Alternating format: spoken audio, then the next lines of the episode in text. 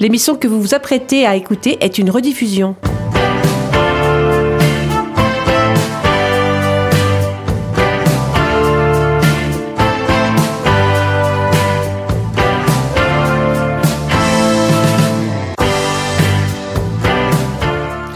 Hola, hola, chers auditeurs et auditrices de Rencontres Lusophone, boa tarde a todos. Soyez les bienvenus dans cet espace proposé par notre chère Radio Résonance sur la fréquence 96.9 et entièrement consacré à la lusophonie. Ce soir, on en enlève un et on en rajoute une, puisque cette fois-ci, c'est notre Manu qui est absent. On lui a accordé sa soirée pour lui permettre de préparer Noël, c'est ce qu'on va dire. Ce soir, ce sera donc le grand Jeff dans l'aquarium et moi-même Hélène qui animeront l'émission de ce soir. Bonsoir le grand Jeff. Bonsoir, bonsoir à tous et bonsoir à toutes. Tout va bien? Ouais, ça va. Euh, tu t'es remis de l'émission la, la semaine Bah dernière? Ouais, bah ouais, quand même. Tout seul. euh, T'as pas trop l'habitude quand même? Non, si ça va. Ça a été? Bah c'est dur à parler à la fin, mais c'est dur. Ah, bah, ah, J'ai du mal à parler à la fin. Non, parce que je- j'aurais comme dire à nos auditeurs que tu as préparé et présenté l'émission ah, tout bah seul, oui, bah, comme tout un seul, grand. Très bien, donc à refaire alors. Oh, euh, oui, de temps en temps. Bon, bon on, on continue à tester un peu le portugais? Ouais. Ouais. Alors, si je te dis Natal est dentro de dois dias, Bon, ça c'est pas trop dur. C'est Noël et bientôt euh, dans deux jours. já quoi, dans deux compraste as jours. tuas prendas? Et par contre, ça, il y a compras, compras, c'est c'est acheté. Acheter? Mais après, j'ai pas compris. As tuas prendas. Ah, de tes, ce que, bah, des cadeaux, je suppose. Eh Est-ce ben que tu voilà. as acheté des cadeaux? Oui, alors tu me réponds quoi en portugais? Ja. So, mais falta à toi. À tout, à la mienne? Ouais. À migne Ouais. Ah non, mais t'as intérêt à l'acheter. Hein. Oui. Bon, très bien. Euh, on y va? Non, alors attends, attends, plus sérieusement, on va quand même présenter le programme d'aujourd'hui. Bah oui, quand même. Donc, ce soir, à deux jours de Noël, on vous a concocté une émission spéciale Noël, puisque j'ai choisi de vous parler de quelques-unes des traditions qui font de ce Noël portugais un moment très ritualisé, vous verrez. Et puis, euh, pendant Noël, certains Portugais font des trucs très bizarres. Ça, vous le verrez aussi tout à l'heure. Ça, ce sera pour la première partie de l'émission, puisqu'en deuxième partie, nous recevrons deux invités, deux membres de l'association France-Portugal, qui viendront nous présenter le voyage que l'association nous proposera à tous le prochain mois de septembre. Je ne vous en dirai pas plus pour l'instant, on va garder un peu de suspense. Et comme ce soir, le temps nous est compté, nous avons fait le choix de ne pas faire de petites chroniques. On va donc passer directement à la chronique culturelle et à l'esprit de Noël. Pronting, chef? Claro, vamos!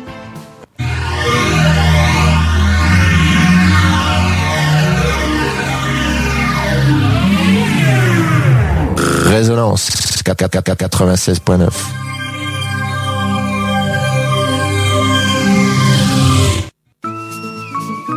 C'est l'heure de la chronique culturelle. de rencontres lusophones. Et oui, nous sommes à trois jours de la nuit de Noël, un temps propice au partage et aux traditions. Nous nous apprêtons tous, j'espère en tout cas pour bon nombre d'entre nous, à faire de ce moment festif un moment de retrouvailles et d'immersion dans nos familles et nos amis. Mais Noël, c'est aussi un moment où l'on essaie de se replonger dans nos traditions et de les perpétuer qu'elles soient culturelles ou familiales. Alors ce soir, je vous propose de faire une petite pause dans vos courses de Noël pour vous emmener avec nous vers des Noëls atypiques.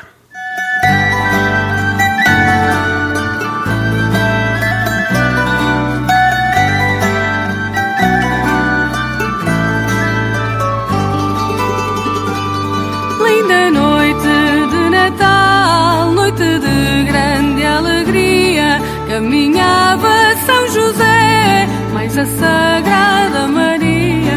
Linda noite, linda noite, linda noite de Natal, linda noite, linda noite, linda noite de Natal caminhavam para Belém para lá chegar de dia. Mas quando eles lá chegaram, já toda a gente dormia.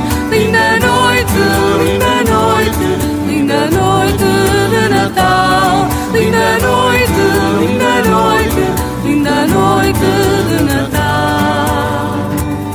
Bateram a muitas portas, mas ninguém lhes acudia. Foram dar a uma choupana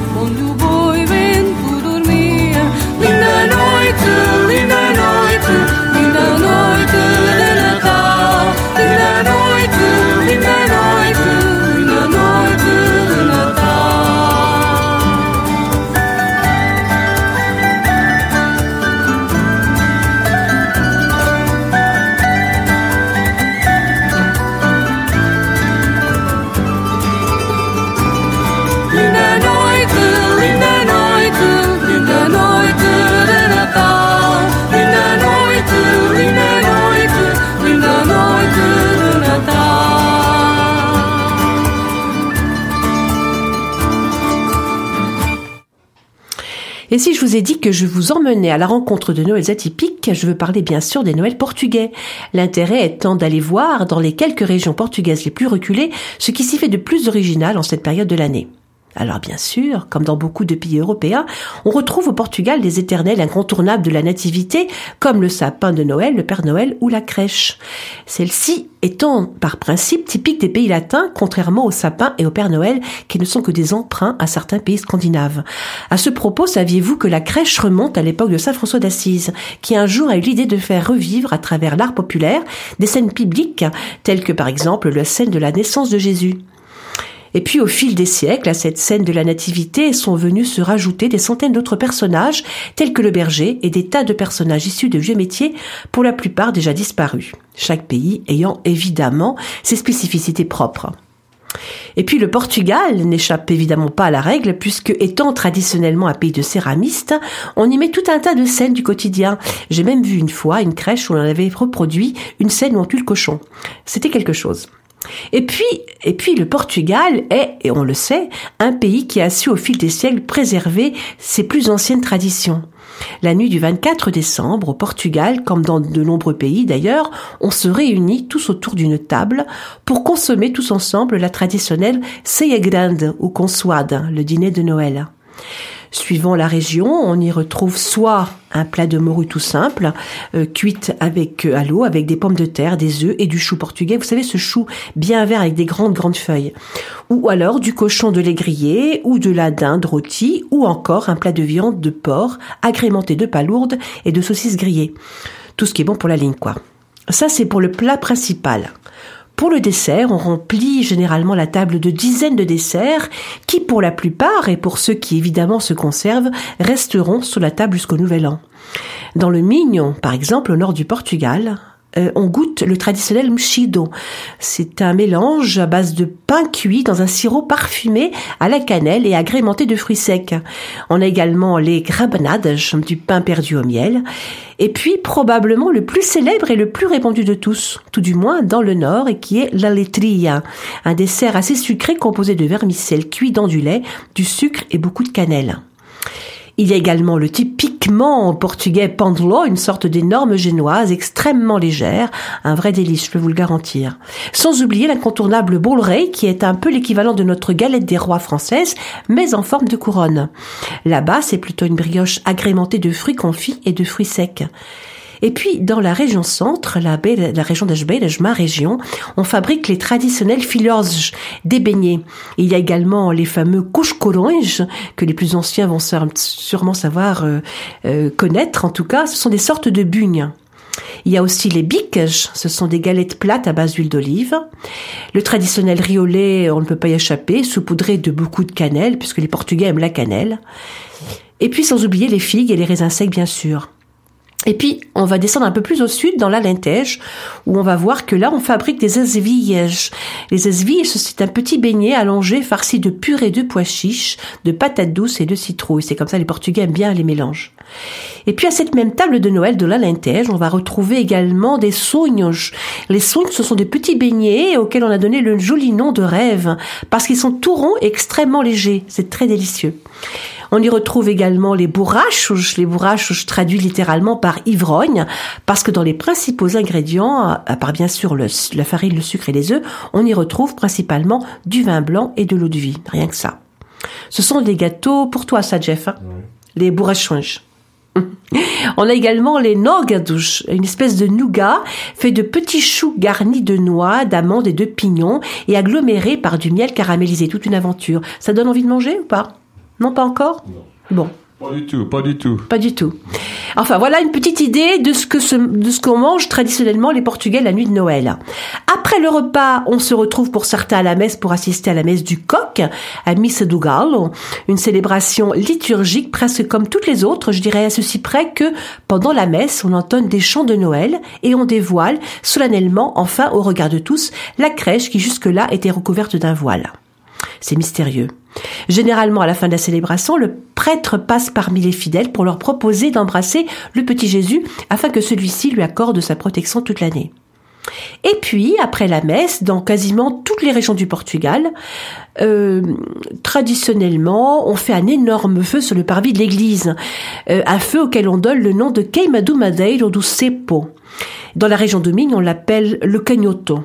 Le cagnotte, c'est le gaucher, je ne sais pas pourquoi. Enfin voilà, c'est comme ça, ça s'appelle le cagnotte. Traditionnellement, ce feu était destiné à réchauffer tous les villageois et notamment les plus pauvres. Aujourd'hui, on brûle d'énormes troncs de sapin ou de pin afin qu'ils soient le plus grand possible. Mais il faut savoir qu'autrefois, on utilisait du bois d'olivier parce que cet arbre était symbole de paix et que c'est aussi en bois d'olivier qu'était faite la croix du, du Christ. Dans cette fête liturgique qu'est Noël, le profane rejoint très souvent le religieux, puisque l'on a coutume de dire que plus le bois du feu de Noël est grand et épais, plus le cochon que l'on tuera dans l'année sera gros. Et il ne faut pas oublier que l'on attribue volontiers ce feu, à ce feu des pouvoirs surnaturels, puisque l'on dit que le bois qui n'aura pas été consumé sera conservé dans les foyers pour protéger du tonnerre et de toutes les colères divines.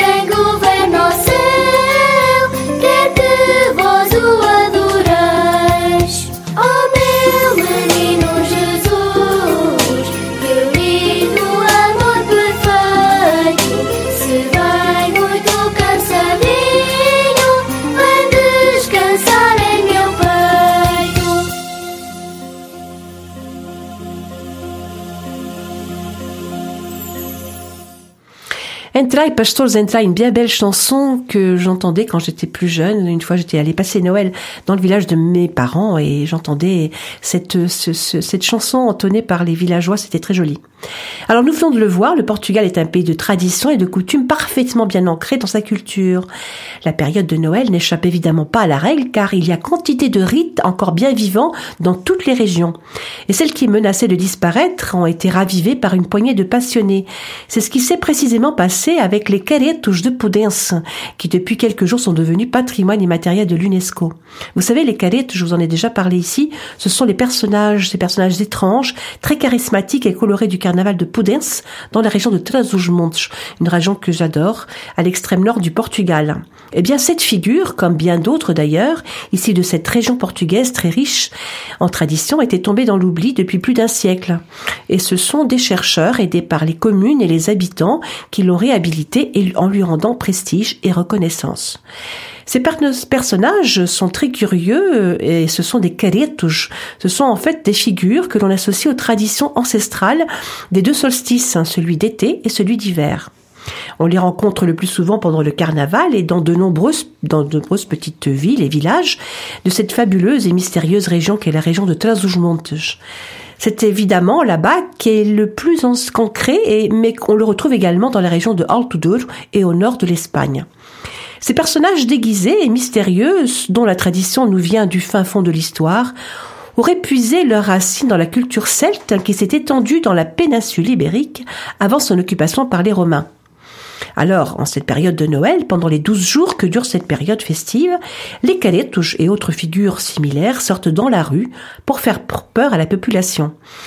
Et là encore, je dirais que le profane rejoint le religieux, puisque ces rituels que l'on attribue au solstice d'hiver font appel à des figures quasi démoniaques, qui incarnent les rites de fécondité et d'abondance en rapport avec la nature. Ça, c'était pour le côté profane. Pour le côté sacré, on attribue certains de ces cultes aux saints et à la naissance de Jésus et à son adoration par les rois mages. Le Carochon de la ville de Constantin, la vieille de Villechin, vers Milan de les vieux de Brousse, le Farandulo de la ville de Thor, le Choucalier de Benposta, euh, ou bien les célèbres Caretos de Poudens ne sont que quelques-uns de ces étranges personnages qui jusqu'au 6 janvier, jour de l'épiphanie, réveillent et animent les contrées froides des terres reculées de Trás-os-Montes. Il faut savoir que tous ces rituels chargés de symboles ont été autrefois persécutés et interdits par l'Église qui n'y voyait que la manifestation du diable. Mais la volonté du peuple a été plus forte que l'Église et aujourd'hui on continue plus que jamais à les faire vivre pendant toute cette période de Noël. Alors on voit des masques au nez pointu faits de bois, de cuir et de métal qui recouvrent le visage de jeunes garçons des villages, vêtus d'un habit frangé de couleur jaune, noir et rouge, avec une large ceinture chargée de grelots et pendant les soirées froides de l'hiver, ces caretos, ainsi masqués et déguisés, sortent de leur abri et envahissent les rues dans un rythme endiablé. Ils font preuve d'une énergie exceptionnelle qui les pousse à clocheter. Choucalage les filles. C'est comme ça qu'on dit, choucalage les filles. Faisant ainsi l'honneur à un culte de la fécondité vieux de plus de 3000 ans.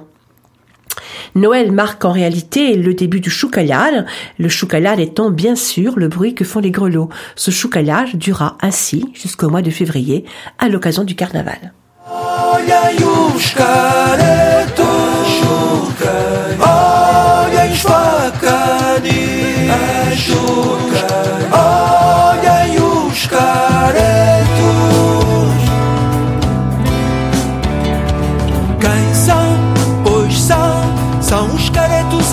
Vidas à tradição chocalhar, seduzir, confundir. A viagem no tempo sem tempo, mas onde vão?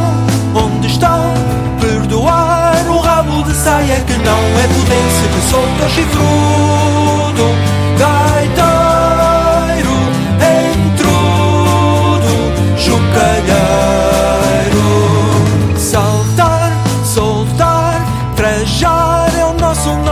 Falar, traquinar, assustar. São rapazes capazes de nos afrontar. Tradição que nos conta que o medo se vence. Mistério de pudência. Olhem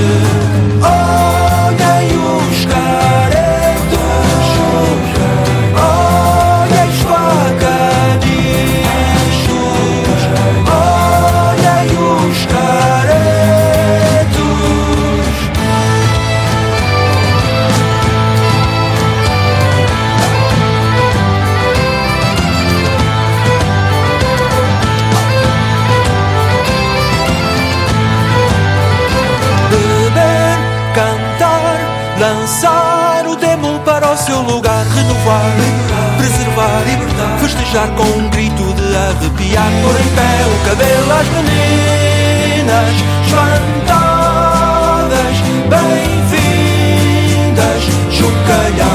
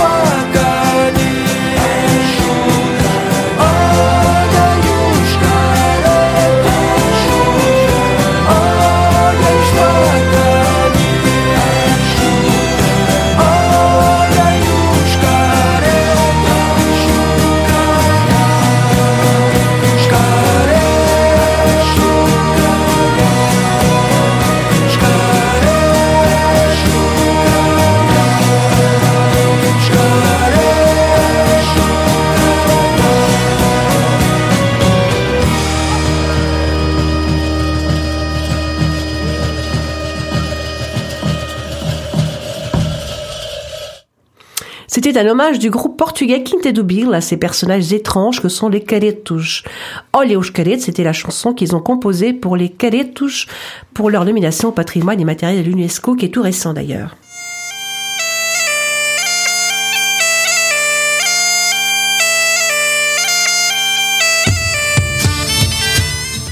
Mais dans cette région reculée de Trás-os-Montes, les caretos ne sont pas les seuls à animer les longues nuits d'hiver.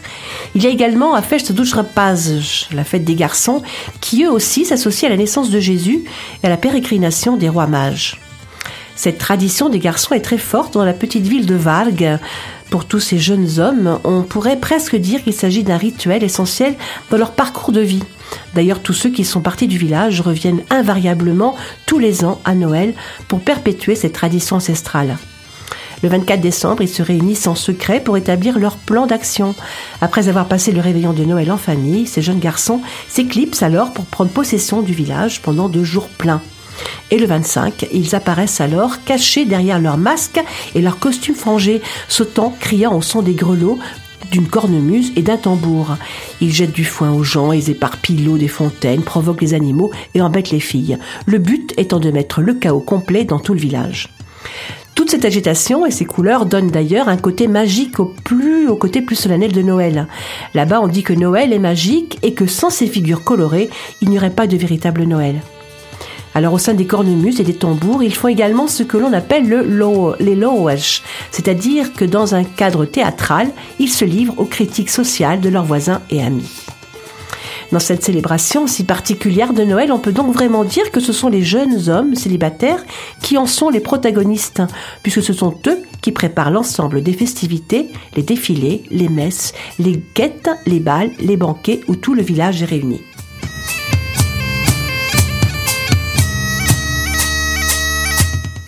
Dans une autre contrée de Trás-os-Montes, dans le village de Bempost, il existe à peu près le même rituel dans lequel le diable, grelot, fait la quête pour l'enfant Jésus. La légende raconte qu'autrefois, le diable aurait tenté la Vierge Marie, et depuis, tous les ans à Noël, il est condamné à faire la quête pour elle et pour son fils, l'enfant Jésus. Là aussi, le diable revêt les traits d'un odieux personnage, tout maquillé de noir. Il représente une espèce de taureau portant un masque cornu sur lequel sont plantées deux oranges dégoulinantes. Il porte une barbiche de bouc, autour du cou il porte une vessie de porc gonflée. Il a un serpent qui lui sort de la bouche et un autre autour de la ceinture. Et enfin, pour avoir un air encore plus diabolique, il porte une fourche à la main. Là encore, le symbole est fort puisque pour les anciens, le taureau représenterait la force physique et créatrice de fertilité. Le serpent, quant à lui, représente la tentation. Et on voit bien là le rapport à la Genèse avec Adam et Ève.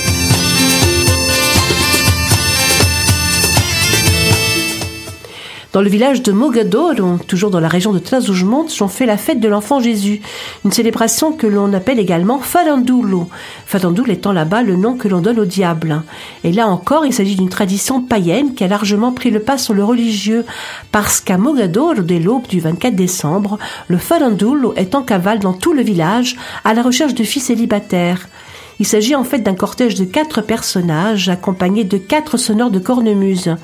Les quatre personnages sont le diable, le farandoul, sa prétendante Cessia, le jeune homme, un jeune homme, et enfin celui que l'on appelle mordomo, le majordome. C'est le farandoul qui mène le groupe et il est tout maquillé et habillé de noir.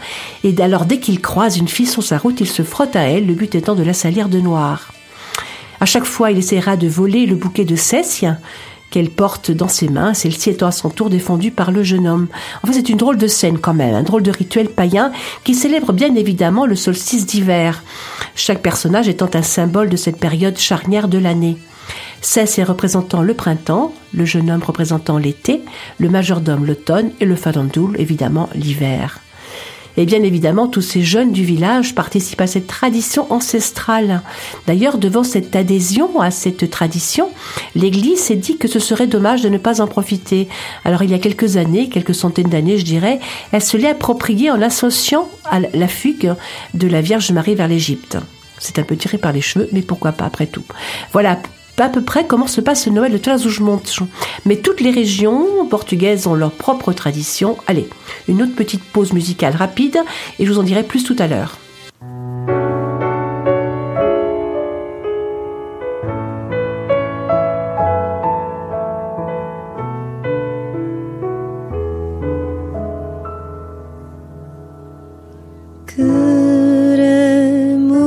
este Natal.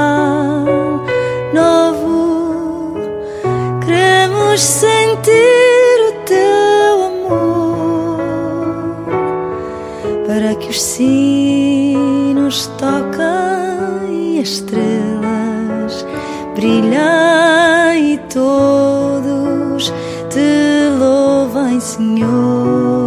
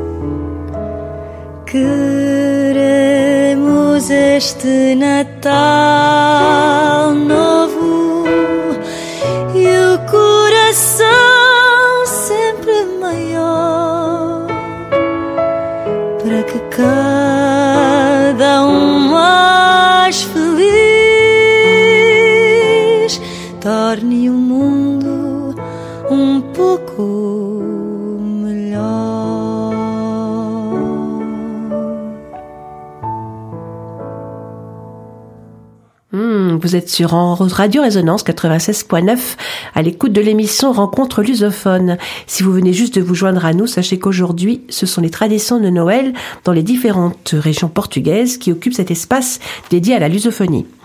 Nous venons donc de parler des traditions de Noël dans la si touchante région de Trás-os-Montes. Mais les Portugais sont un peuple très à cheval sur ces traditions de Noël. Alors en dehors des incontournables tels que le repas et la messe de minuit, chaque région a bien sûr ses propres coutumes en lien avec son histoire. À Braga par exemple, on dit qu'il n'y a pas de Noël sans bananier. C'est bizarre Eh bien oui, parce que c'est une curieuse tradition, me direz-vous, mais pour un pays qui normalement ne cultive pas de bananes sur ses sols, eh bien la réponse est toute simple. Eh bien en fait à Braga, il est de coutume d'aller au bananeiro, au bananier, le soir du 24 décembre, veille de Noël. Et pourquoi le bananier? Eh bien, parce que tout aurait commencé il y a une quarantaine d'années dans le Casa da Casa das Bananas, la maison des bananes. À cette époque, l'établissement appartenait à un certain Manuel Rion. C'était un simple entrepôt de bananes. Alors, pour attirer du monde, le propriétaire a eu l'idée d'y installer un petit bar où il servait du vin de muscat. Un soir, un client lui aurait demandé un petit truc à grignoter avec son verre de muscat. Le propriétaire lui aurait tout naturellement tendu une banane.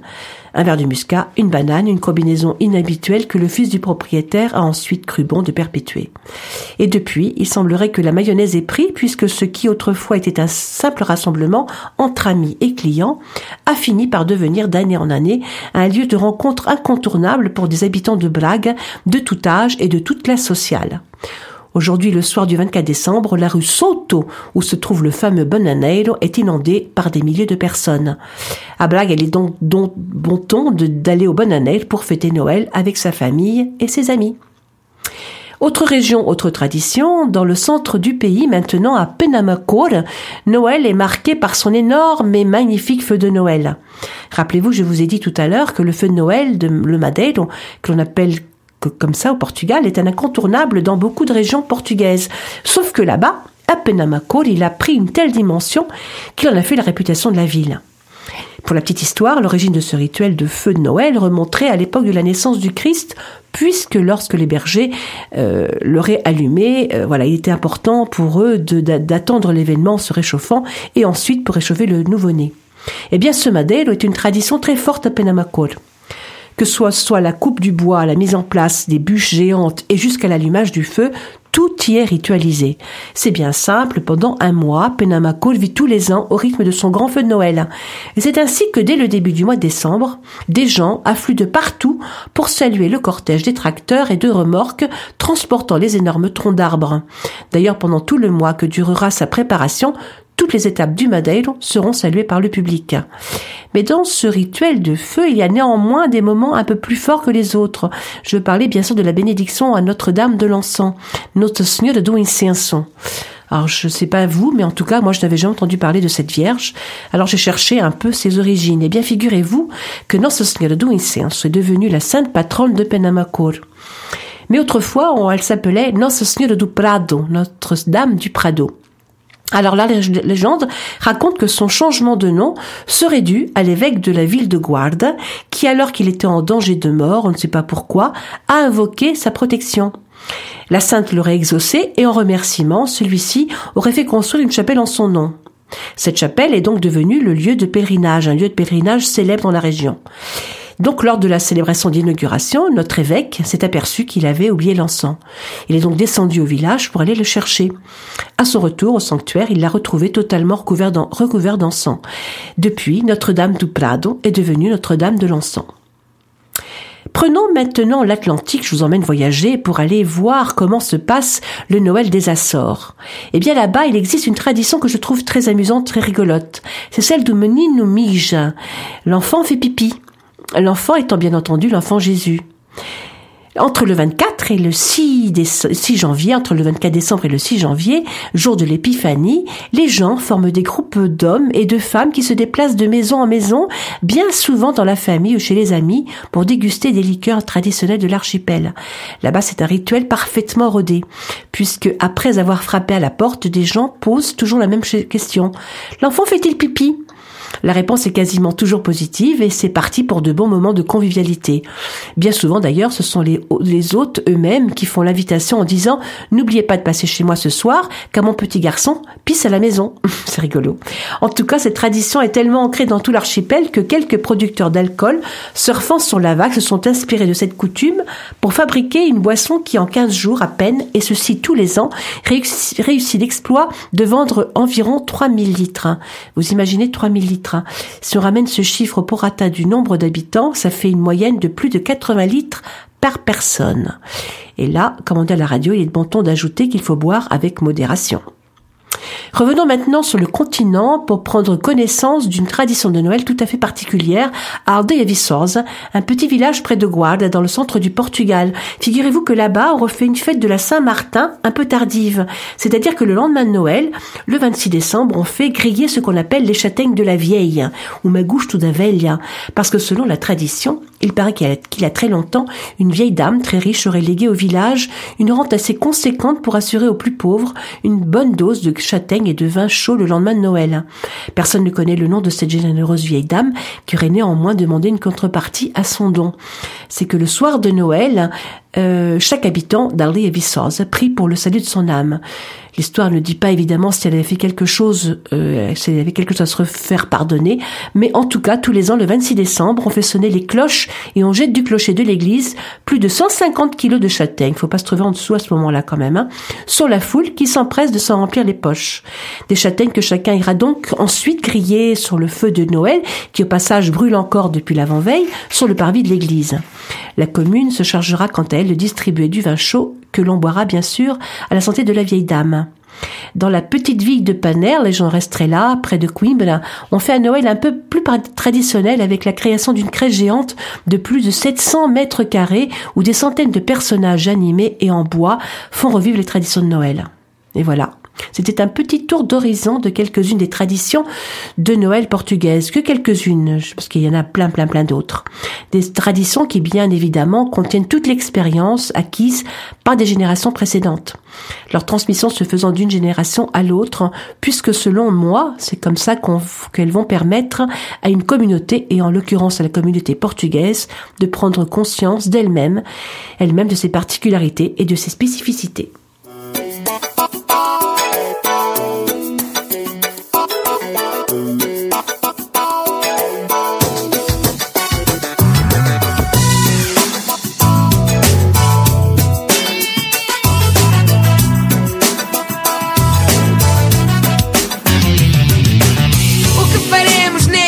Natal? O que faremos neste Natal?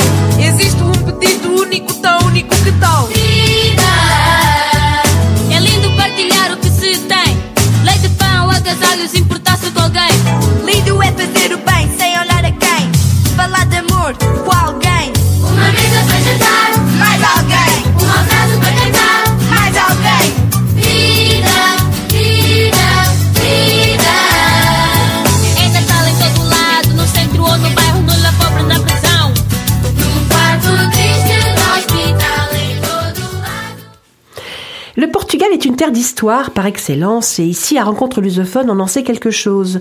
Ce pays possède un patrimoine joliment conservé, des traditions et des coutumes préservées, une gastronomie simple et généreuse. En gros, il faut que vraiment connaître ce pays pour savoir que là-bas, tout ressemble à une invitation à se prélasser, à savourer, à profiter des bonnes choses. Et si vous vous ajoutez en plus à tout ça une beauté naturelle de ces paysages, comme on en trouve nulle part ailleurs, mais je chauvine un peu, mais c'est comme pas grave, vous n'aurez qu'une seule envie, c'est de partir. Eh bien, l'association France-Portugal vous propose un voyage pour tout découvrir, enfin découvrir tout cela au Portugal. Et c'est ce que viennent nous présenter nos invités d'aujourd'hui, Marise Guénin et Philippe Garnier. Bonjour à vous deux. Bonjour. Bonjour à vous. Tout va bien? Tout Donc, bien. vous- vous- Tout bien, en portugais. Alors, est-ce que vous voulez vous présenter, Marise Est-ce qu'on peut se tutoyer? Bien sûr. On va se tutoyer alors. Tu vas commencer par te présenter, puis après on laissera Philippe la parole. Donc, euh, merci à vous de nous recevoir cet après-midi. Donc, c'est bien sûr l'association France-Portugal que je représente, que vous accueillez. Donc, je suis Marise Guénin, la présidente de cette association. Euh, en quelques mots, nos activités à notre belle réussite de l'année, la soirée fado, les cafés lusophones. Et puis, bien sûr, les cours de portugais. Nous avons fait une très belle exposition aussi sur les navigateurs portugais en tout ce, début d'année qui symbolisait l'année Renaissance, puisque nous, nous étions un peu les précurseurs. Je dis nous, j'ai envie de dire nous et les Portugais en fait.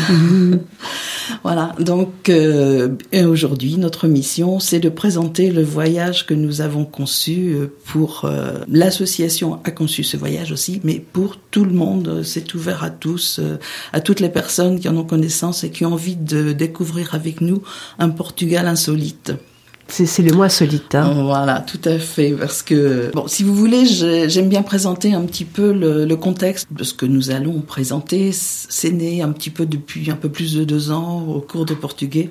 Et lors de ces cours, j'en profite pour euh, saluer ici notre euh, professeur génial, qui bien sûr nous initie à la langue portugaise, mais aussi à tout l'ensemble des cultures qui forment le Portugal. Et euh, au sein des cours, il y a Qui s'appelle, là on peut dire son nom, le cours de portugais. Christine. Ah, Christina, je, Ah je oui. n'osais pas. Je, je sais qu'elle est un- quelquefois un peu timide, mais bon, On peut dire son nom. elle mérite sa renommée. Absolument. Donc avec euh, nous les Français, il y a des couples mixtes euh, luso-descendants qui nous apportent aussi beaucoup euh, par leurs témoignages et leurs expériences. Alors bien sûr, vos émissions, les émissions sur le Portugal comme la vôtre, les reportages à la télévision, les documentations diverses aiguisent notre curiosité et nous donnent envie de, de découvrir un Portugal euh, un peu autrement que ceux proposés par les agences de voyage qui sont très bien. Mais voilà. Donc euh, est venu le mot fatidique. Et si on organisait un voyage? Donc c'est un défi que l'association France-Portugal a décidé de relever. Nous avons la chance parmi nous d'avoir dans l'association Philippe qui a été le maître d'œuvre de ce voyage. Et donc, euh, en fait, on s'est basé sur euh, les réflexions, sur euh, toutes les envies des gens, leur partage et leurs souhaits. Et on a essayé un petit peu de faire euh, une composition de tout cela. Quand tu dis les gens, il s'agit de qui? Des Les gens, bah, les, les élèves, puisque c'est notre public en, en tout premier contact aussi. Mhm. Et puis ensuite, les, les personnes que nous rencontrons de la communauté portugaise ou les Français, il n'y a pas de frontières. Et quand nous parlons du Portugal, bon, nous avons la chance que ce soit une destination très à la mode en ce moment. Et franchement, c'est pas usurpé parce que au mois de septembre, j'ai fait un séjour pour un petit peu mieux découvrir euh, ce Portugal euh, dont j'entends beaucoup parler. Et franchement, c'est c'est une réputation très méritée. Alors c'est pour ça que dans notre voyage, nous voulons apporter ce plus, cette, euh, ces recherches, cette finesse euh, que nous abordons. Bah, nous en prenons connaissance principalement dans les cours, mais euh, dans les cafés lusophones aussi. euh, ça nous a permis à nous de, de découvrir un Portugal euh, littéraire et aussi touristique et autrement. Donc euh, c'est c'est tout ce tout cela qu'on a essayé, enfin toute cette âme, cette belle âme portugaise que nous avons essayé d'introduire dans ce voyage Ce voyage. ce qui donne son caractère insolite, si vous voulez. Donc, vraiment, nous avons beaucoup de chance, donc comme je disais, parce que Philippe, euh, qui a une expérience de l'aviation civile très importante et, qui en plus a une confir- enfin, je veux dire, une belle expérience dans l'œnologie. donc il nous a concocté ce, ce circuit. Et donc je pense qu'il est préférable que je laisse à Philippe parler de son voyage, la façon dont il l'a conçu et tout cet amour qu'il a essayé de mettre dans ce voyage. On laisse la parole à Philippe. Tu veux te présenter de... Euh, bonjour, je suis Philippe, hein, je fais partie de l'association. J'apprends le, le portugais, j'ai également des amis portugais et je m'intéresse particulièrement à l'histoire et bien sûr à l'œnologie. Mais je voudrais préciser que le voyage que nous proposons au sein de l'association, nous l'avons basé sur trois éléments essentiels qui sont d'abord l'histoire du Portugal, que tout le monde connaît, le deuxième élément est basé sur euh, une émission très populaire de la RTP qui est diffusée aussi sur RTP International qui s'appelle As Sete Mervalhas da Gastronomia Portuguesas et un autre élément tiré d'un livre de Maria Proença qui a été édité en 2013 qui est basé sur euh, les recettes et les saveurs du Portugal. Ce livre s'intitule Recetas e Sabores dos Territórios Rurais. Et à partir de ces trois éléments particuliers, nous avons construit un parcours qui est différent de ce que peut proposer les agences de voyage, à savoir la côte atlantique en particulier, mais principalement l'Algarve. Nous nous sommes rendus compte, à la suite de différents documents que nous possédions, que la côte est du Portugal, à savoir toute la région frontalière avec l'Espagne, n'était pas proposée par les agences de voyage et cette partie du Portugal est très riche en histoire puisqu'il y a bien sûr les villages de schiste, mais c'est aussi en descendant plus bas un élément essentiel qui a été euh, la route empruntée par les Romains, euh, notamment dans toute la péninsule ibérique. Et à partir de ces trois éléments, nous avons donc concocté ce voyage, en commençant bien sûr par la ville de Guinares, qui a été la première capitale portugaise, mais aussi où le roi Don Alfonso Henriques a été couronné, et par là même, nous avons donc décidé de passer une journée à Guinares de façon à découvrir le château, bien sûr, mais également le palais des ducs de Bragance, qui, je n'en doute pas, vous le savez encore aujourd'hui, est une résidence officielle du président de la République portugaise. À travers ces éléments, nous avons bien sûr décidé de rejoindre le Douro, qui est le plus grand fleuve portugais et qui est chargé d'histoire, comme tout le monde le sait, par ses vignobles et en particulier le transport des vins de Porto vers Villa Nova de Gaia, mais aussi par l'architecture que l'on peut découvrir. Ensuite, nous avons décidé de descendre vers l'Erico de Beira. Dans le centre du Portugal. Dans le centre du Portugal, où se trouve le musée de Queijo, le Queijo Serra da Estrada, qui a été élu une des sept merveilles du Portugal et qui a été établi également en l'honneur de la visite du roi Dom Denis en 1287 et fut ainsi la première fromagerie du Portugal. En fait, il est important de dire là que c'est vraiment un voyage personnalisé. C'est ça, hein, bien, voilà, adapté à l'envie des gens de découvrir le Portugal. Hors des circuits qu'on a l'habitude de voir. Bien sûr, mais sans oublier les villes principales que sont Porto au nord et Lisbonne étant la capitale. Et Guimarães. Et Guimarães, bien sûr sans oublier la ville de Coimbra, qui oui. la plus Ce sont des incontournables. Ce de sont des façon. incontournables.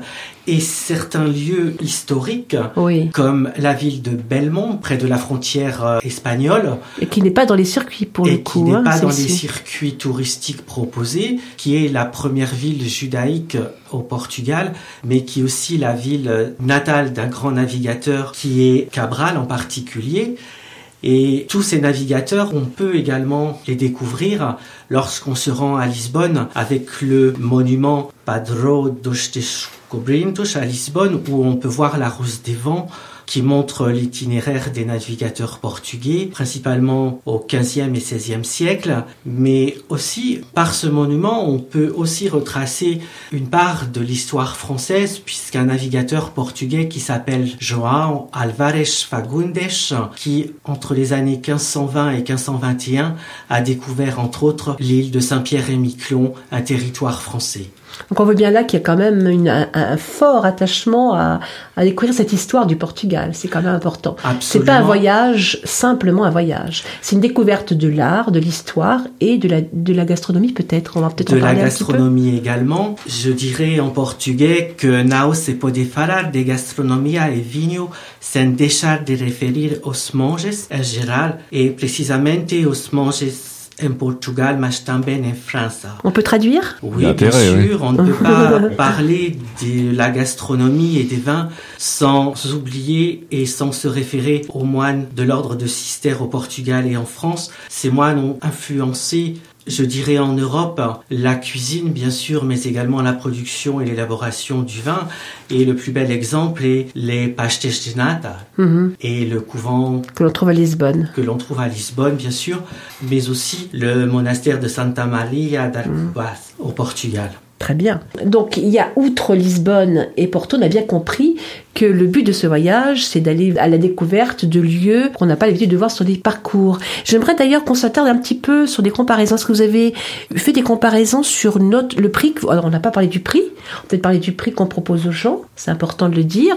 Et quel est le plus notre voyage par rapport aux autres voyages? Il y a un plus quand même. Il y a plusieurs plus, on- on va dire. Alors, si tu veux, j'ai fait plusieurs comparatifs parce que, évidemment, quand on annonce un prix, tout le monde euh, s'esclaffe en disant Ah, c'est trop cher. J'ai la chance de voyager beaucoup depuis de très nombreuses années et je peux vous assurer que en faisant le rapport euh, qualité-prix, ce voyage est quand même assez exceptionnel. Nous avons déjà tenu compte des remarques des gens parce que les prix annoncés sur le site internet, sur Facebook, euh, et puis dans les messages que j'envoyais à nos correspondants étaient sur une base de 50 personnes. Déjà, nous avons eu des retours en disant mais 50 personnes, c'est un groupe trop important. Donc volontairement, nous l'avons réduit à 40. Et à 40, c'est tout à fait jouable. Nous avons fait le choix d'équiper le, le groupe d'audio-écouteurs, ce qui rend une euh, visite très facile parce que le- lorsque la guide se trouve à quelques mètres de nous, on peut regarder les choses qu'elle évoque, prendre les photos. Et ça, en plus, je viens de le tester au Portugal il y a plus de deux Mhm. mois, donc forcément, c'est une vraie référence. Donc ce voyage, je le porterai euh, avec un départ de Bourges en autocar euh, vers un acheminement euh, vers l'aéroport de Roissy à 1225 euros pour les huit jours et sept nuits. C'est effectivement, on a envie de dire ça fait beaucoup, mais non parce que dedans, nous avons inclus quand même l'assurance annulation, le transfert Voilà, jusqu'à ça- Paris et, et de- en départ de Bourges, donc est compris dedans. J'ai je- vraiment j'ai fait des recherches. C'est important de dire quand même que c'est un, un budget maîtrisé parce Ah que oui, tout, est inclus. L'hébergement, Oui. tous les repas. Et ce sont des repas. hôtels 3 et 4 étoiles. Ouais. Les repas, donc avec euh, pension complète, donc le, le vin et l'eau, ce n'est pas négligeable parce que on dépense facilement 10 euros sur une consommation de boisson lors d'un repas dans le prix euh, à l'extérieur. Là, j'ai fait le compte, nous avons sept dégustations. Et lorsque j'étais à Porto, ben, bien sûr, j'étais très vigilante, je faisais attention au prix des, des dégustations. En moyenne, c'est 10, 12 euros une dégustation. Donc nous, nous en avons sept dans le parcours euh, qui sont euh, comprises dedans euh, et on s'est arrangé pour faire des choses euh, quand même très très intéressantes. Donc notre voyage se situe vraiment dans une fourchette de prix top niveau. Et il faut pas oublier les entrées des musées, les des entrées des monuments, musées, tout bien est inclus sûr, dans toutes, ce prix. toutes ces dégustations, tout est inclus. Euh, nous avons même aussi tenu compte de souhaits des gens en laissant un peu de temps libre à Porto et, et à Lisbonne parce que euh, il y a tellement de choses à découvrir que là, ce sera opération lâchez-vous, faites-vous plaisir. Alors justement, le, le- le- oui, Philippe. Et l'œnologue, ouais. Ouais, Ah, l'œnologue, parce que ça c'est très important. C'est des vins que Philippe a choisi de nous faire découvrir euh, et beaucoup de gens ne connaissent pas. Une petite remarque aussi quand même, tout à l'honneur euh, de, de notre voyage. Dans mes amis portugais, il y en a qui disent mais nous on connaît et même avec les, les élèves, ils nous disent nous on connaît la région où habite notre famille. Mais nous ne faisons pas ce, ce tourisme-là dans, Ouais. dans le Portugal et c'est eux qui nous ont donné envie de le connaître, Bien mais sûr. aussi nous on leur donne envie de le connaître. C'est bien de se laisser porter et d'avoir Oui, une autre, oui, une autre, une autre Oui, vue sur ce qu'on connaît déjà. Et par l'œil d'un expert, n'est-ce pas, Philippe? L'œnologie, euh, L'œnologie, bien sûr, et la gastronomie font partie du voyage, mais je voudrais rajouter aussi euh, d'autres villes dont je n'ai pas cité tout à l'heure, Oui. qui font partie également de ce circuit, comme la ville de Govia, qui est la plus grande université située dans les Beraches, et particulièrement Euh, le musée, le peut-être musée du Lénage, Oui. mais également euh, comme la ville de Monsanto, Mhm. qui n'est pratiquement jamais proposée euh, par Non. les tours opérateurs, ainsi que la ville de Et puis, vous parliez de vin, puisque c'est ça, le vin fait partie également Du parcours. du parcours. Le voyage propose un, un arrêt à Setúbal, dans la péninsule de Setúbal, et en particulier au Palacio de Bacaoa, qui est situé vers la ville d'Aceto, qui est également connu pour son fromage.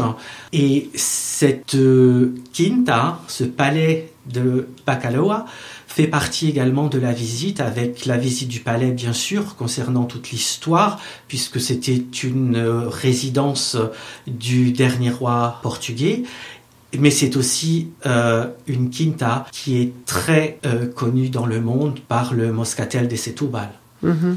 Et puis, il ne faut pas oublier non plus une ville qui est également chère aux Berruyers, qui est la ville d'Aveiro, puisque nous sommes jumelés avec cette ville et euh, que l'on appelle la Venise du Portugal. Mais je n'en dirai pas plus parce que je laisse bien sûr aux personnes et à l'ensemble des auditeurs de découvrir ce voyage sur le site internet de l'association.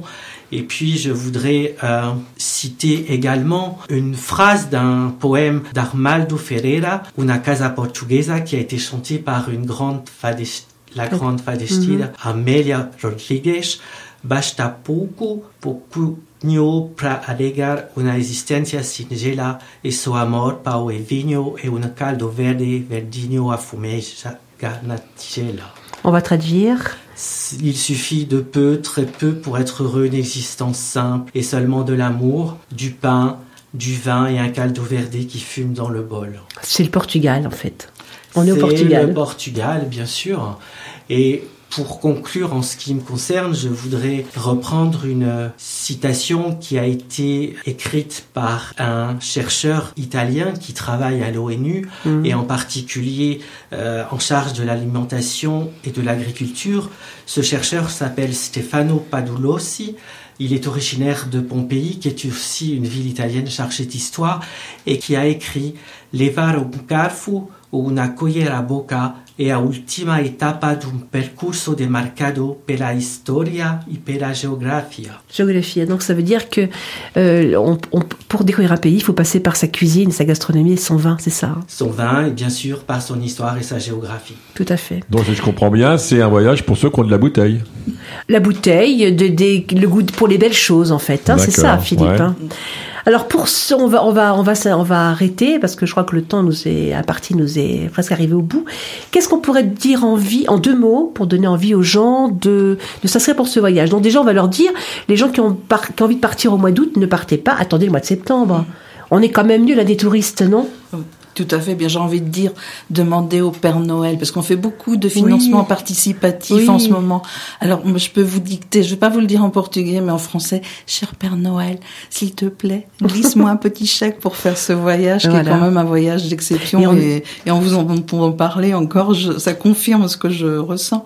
Tu évoquais tout à l'heure Ouais. Paolo, Ouais. et ben voilà, on va visiter Voilà. cette- D'autant qu'on a un an pour le préparer, parce que Oui. euh, effectivement, il y a une date butoir pour s'inscrire qui Ouais. est le C'est le 7 février, C'est 7 parce que euh, déjà à partir du 7 janvier, on risque d'avoir une augmentation sur les tarifs aériens. Mais bon, on va, on, on va essayer de faire les yeux doux à Air France pour qu'ils ne maintiennent leur prix jusqu'au 7 février. Et après, ben voilà, vous, vous avez un an pour le financer voilà, en fait. pour essayer de trouver Tout est possible. chose. Tout est possible. On ne fait pas crédit, c'est la seule, euh, le seul défaut de notre organisation. Très bien. Donc on va tout faire pour nous. En tout cas, nous on mettra sur Ils notre peuvent payer en plusieurs fois, par contre. Ils peuvent payer en plusieurs Bien fois. sûr, il y aura un acompte et après, les gens peuvent payer en plusieurs fois s'ils le souhaitent, mais le, le solde, c'est un mois avant le départ. Donc, on, entre le, l'acompte à l'inscription Et le solde au mois d'août, on peut vous laisser tranquille jusqu'à ce moment-là. Très bien. On aura l'occasion d'en reparler dans notre émission. C'est en septembre qu'on ira tous au Portugal.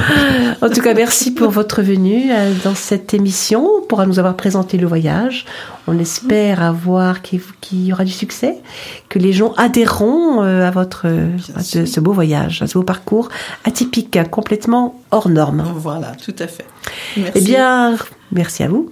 Merci Philippe. Merci à vous. Desejo a todos boas festas. Super. Euh, on ne traduit pas parce que c'est logique là. on- à tout le monde, on, on- on souhaite un joyeux Noël. Marise? Dans un premier temps, Feliz Natal à tous. Alors merci à vous deux. Je vous souhaite à tous évidemment, moi aussi, du succès pour ce voyage, que les gens adhèrent euh, massivement. Euh, pour nous, voilà, rencontre lusophone se termine aujourd'hui. Euh, on revient samedi prochain, peut-être avec Manu. Voilà, moi je vous souhaite un joyeux Noël à tous. Profitez bien des bonnes choses, abusez des bonnes choses surtout, c'est très important. Et oui, c'est ainsi que se termine notre émission. Mais vous savez que vous pouvez la réécouter demain soir sur cette même antenne à 20h30.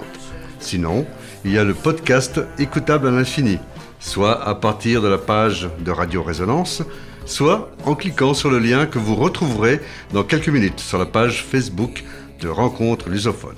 Je vous souhaite à tous un excellent week-end et portez-vous bien. Ciao